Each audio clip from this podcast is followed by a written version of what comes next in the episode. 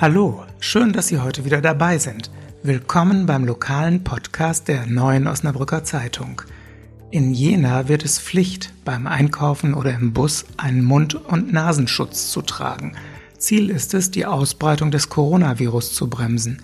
Soll es in Osnabrück auch eine solche Vorschrift geben?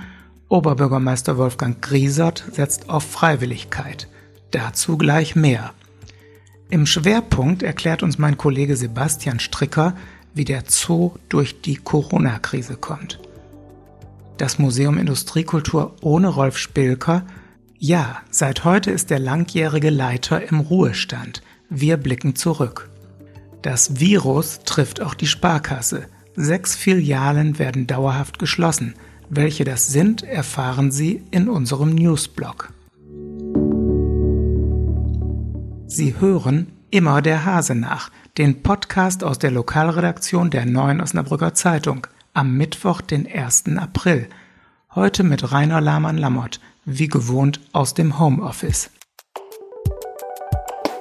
Heute vor vier Jahren haben wir im Lokalteil der Neuen Osnabrücker Zeitung einen Aprilscherz gebracht. Der Titel lautete Atemschutzmasken werden Pflicht.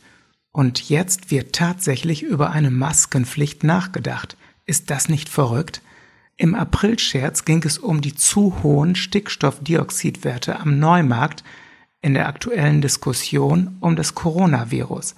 Zwar schützen die Masken ihren Träger kaum vor Erregern und Sekrettröpfchen, aber wer infiziert ist, und das sind nicht nur die Menschen, die es wissen, schleudert mit so einem Mund- und Nasenschutz weniger Viren in seine Umgebung. Schon aus diesem Grund findet es der Virologe Christian Drosten von der Berliner Charité sinnvoll, auch in Deutschland Gesichtsmasken zu tragen, so wie es in Asien weit verbreitet ist. Seine Empfehlung gilt vor allem für die Orte, an denen sich die Menschen trotz der Kontaktbeschränkungen nahe kommen, also etwa im Supermarkt oder im öffentlichen Nahverkehr. Die Bundesregierung hat sich bislang nicht für eine Tragepflicht ausgesprochen und Niedersachsens Sozialministerin Carola Reimann ist sogar strikt gegen eine solche Vorschrift.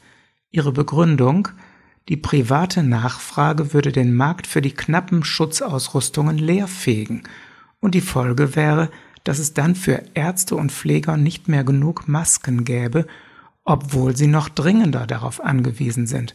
Wir wissen ja, die sind ja jetzt schon knapp. Für Oberbürgermeister Wolfgang Griesert besteht die Alternative darin, den Mund- und Nasenschutz selber herzustellen. Bei Facebook zeigt er sich mit einer Maske, die ihm seine Frau genäht hat. Maria Elisabeth Griesert näht übrigens fleißig weiter. Sie versorgt Familienmitglieder, Freunde und Bekannte mit ihren Schutzutensilien. Solche Masken werden ebenfalls in den städtischen Bühnen hergestellt, ehrenamtlich von Mitarbeitern der Schneiderei – auch andere Initiativen machen das so. Ein Tipp für Heimwerker, die passende Anleitung dazu gibt's auf der Internetseite der Stadt Essen. Oberbürgermeister Griesert würde es begrüßen, wenn mehr Menschen ehrenamtlich Masken nähen und diese anderen überlassen würden, wie es in einer Pressemitteilung der Stadt nachzulesen ist. Dabei wird auch das Robert Koch Institut zitiert mit dem Hinweis, dass ein Mund-Nasenschutz bei Infizierten sinnvoll sei. Für eine Mundschutzpflicht in Supermärkten wie in Österreich sieht das Institut allerdings keine Notwendigkeit. Wer sich für die Maske entscheidet, sollte unbedingt darauf achten, dass sie korrekt sitzt, also eng anliegend getragen wird. Außerdem sollte sie gewechselt werden, wenn sie feucht geworden ist.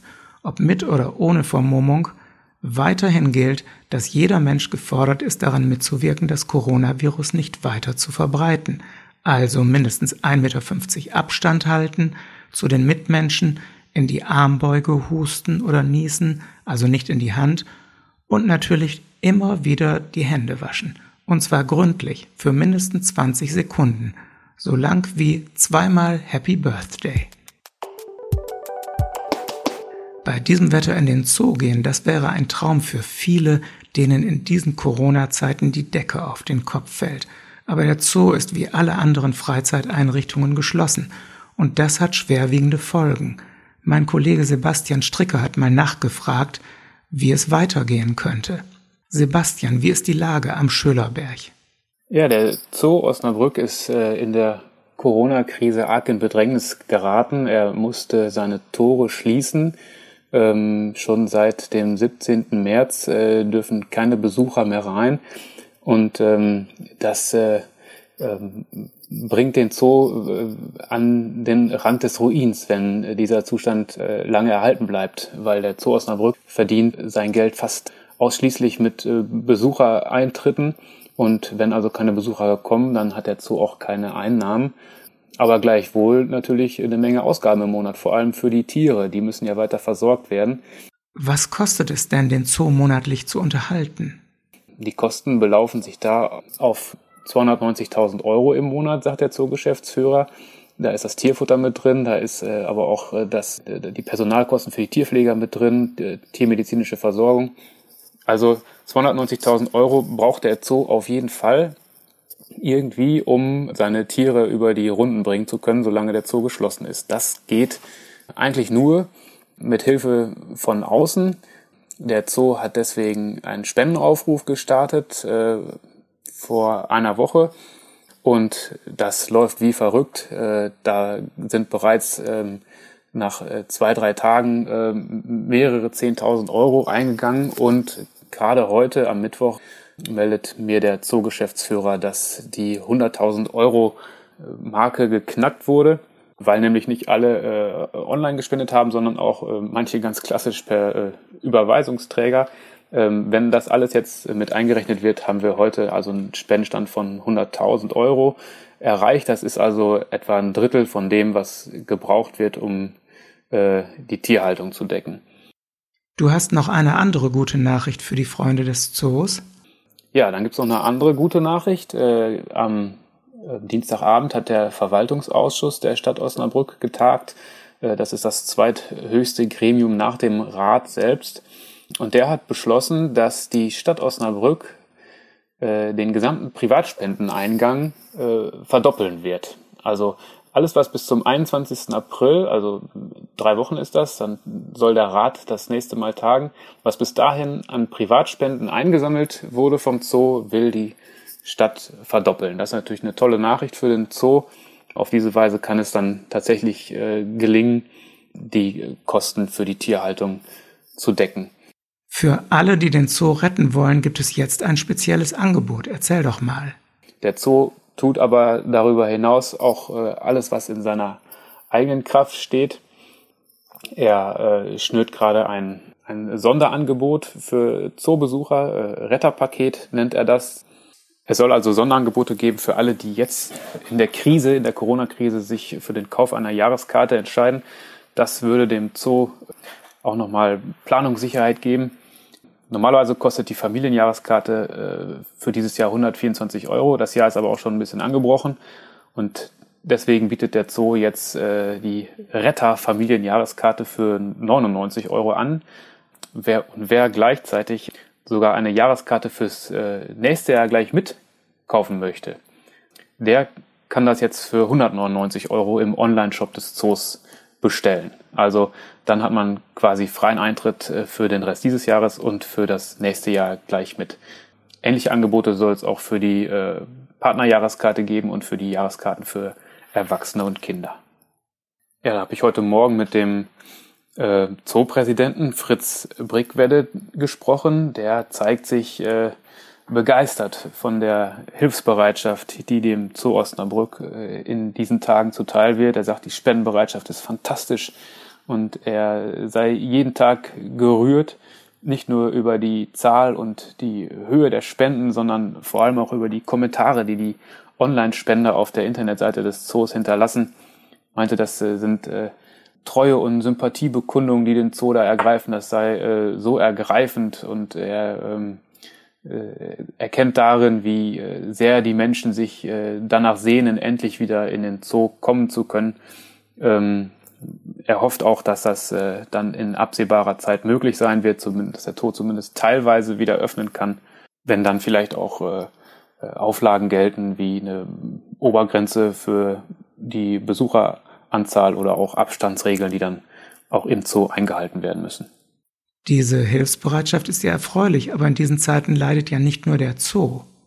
Bei aller Freude für die große Spendenbereitschaft für den Zoo gibt es allerdings auch kritische Stimmen, äh, auch in der Osnabrücker Politik. Nicht alle können sich äh, damit anfreunden, dass die Stadt den äh, Spendenbetrag am Ende verdoppeln möchte. Von den Grünen äh, im Rat ist dazu heute bei mir ein äh, Statement angekommen, die äh, sagen, das äh, halten wir für, für einen Marketingtrick. Dieser Verdopplungsvorschlag sei eine Mogelpackung, ähm, äh, sagt der Fraktionsvorsitzende Volker Bajos mir. Er meint, das kann man, kann man anderen, die, die auch dringend Hilfe gebrauchen in der Corona-Krise, eigentlich kaum erklären, warum die Stadt Spenden für sie nicht verdoppelt. Damit meint er zum Beispiel Wohnungslose, Frauenhaus, äh, Kulturträger, Gastronomen, die es äh, in seinen Augen erheblich schwieriger haben, Unterstützung zu finden, während der Zoo eben auch auf ja, sein treues Publikum äh, zurückgreifen kann und natürlich auch auf sein großes Netzwerk an Sponsoren und Partnern. Sebastian, vielen Dank.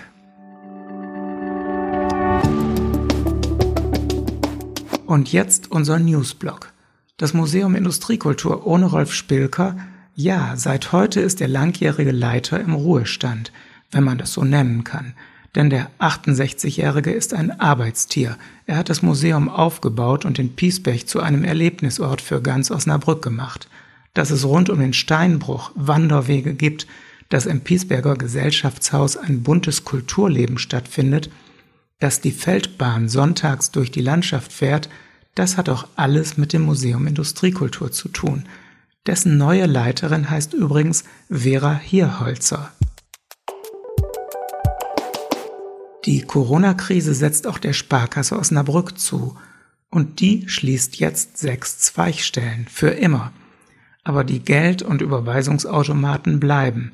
Betroffen sind die Sparkassenfilialen an der Bremer Straße in Osnabrück, außerdem in Borklow, Gellenbeck, Alt-Georgs-Marienhütte, Kloster Ösede und Lintorf. Kleiner Trost, das digitale Beratungscenter soll weiter ausgebaut werden. Das war unser heutiger Podcast aus der Lokalredaktion der Neuen Osnabrücker Zeitung. Danke fürs Zuhören. Bleiben Sie uns gewogen, bleiben Sie gesund und hören Sie wieder rein. Morgen melden wir uns wieder mit Immer der Hase nach.